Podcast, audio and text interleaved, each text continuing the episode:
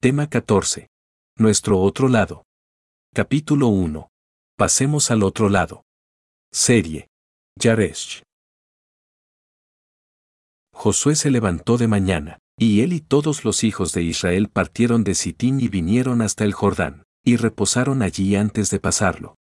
Josué 3.1. Principios. 1. Como el pueblo de Dios había estado vagando en el desierto por 40 años, nosotros también hemos estado esperando el momento oportuno para pasar a tomar el territorio que el Padre nos ha entregado. Este otro lado tiene nombre y debemos ubicarlo con mucha claridad. Puede ser la familia, la empresa, estudios, ministerio, cualquier área donde el Padre nos ha asignado. Para los hebreos el territorio era Canaán, un lugar para habitar echar raíces y construir una gran nación.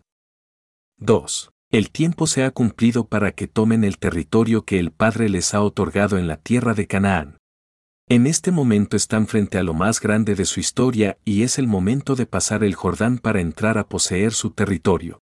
Todo lo que no podemos ver no lo podemos poseer.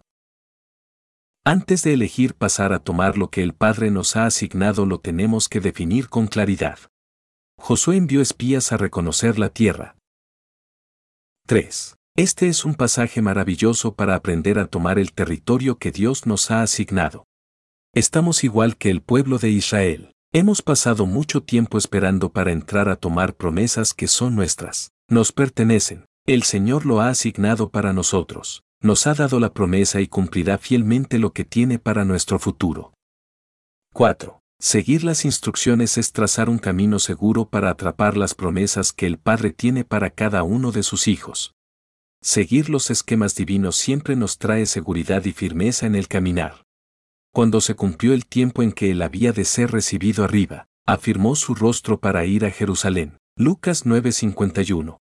Jesús vio su futuro en la cruz y fue a enfrentar su destino. Su territorio era toda la tierra recuperar el reino que perdió Adán en el huerto del Edén. Aplicación. Estamos frente a lo más grande de nuestra historia. Jesús afirmó su rostro para ir tras su asignación. Poseer su territorio era su desafío.